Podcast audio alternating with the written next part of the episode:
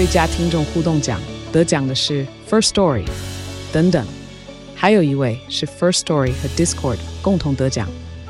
First Story 最新推出的 Discord 整合功能，是为听众管理新标杆，将拥有会员资格的听众自动加入 Discord 群组。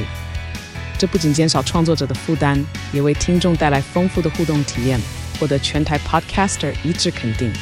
体验这个惊人的功能，立刻点击叙述栏连接，让你与听众互动更上层楼。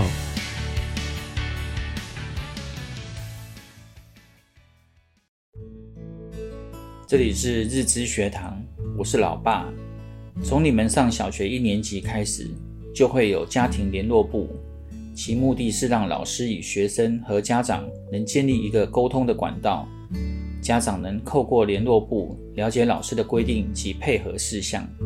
当然，还有家庭作业，通常老师会列出重点，并且口头对学生说明。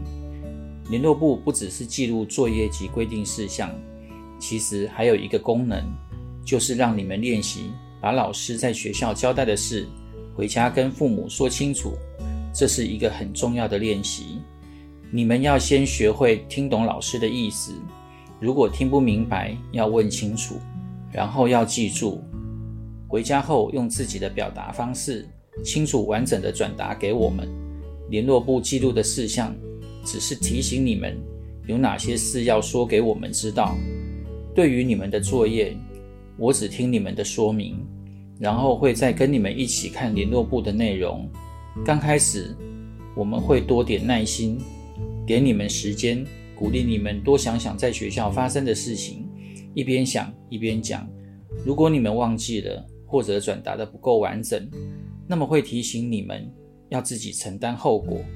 明天要更专心听老师说，我们并不会介入。不会去帮你们弄清楚，因为这是你们的事情，而且学校本来就是一个学习的地方，本来就容许学生错误，这样才不会抢了你们的学习机会。学会表达是建立人际关系的第一步，更是建立自信心的重要基础，也是让你们开始学会独立完成一件事。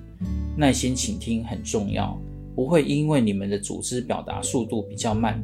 就催促你们，或者是帮你们下结论，因为上学是你们的事，要让你们自己学会处理学校的事。希望对你们有帮助。我们下回见，拜拜。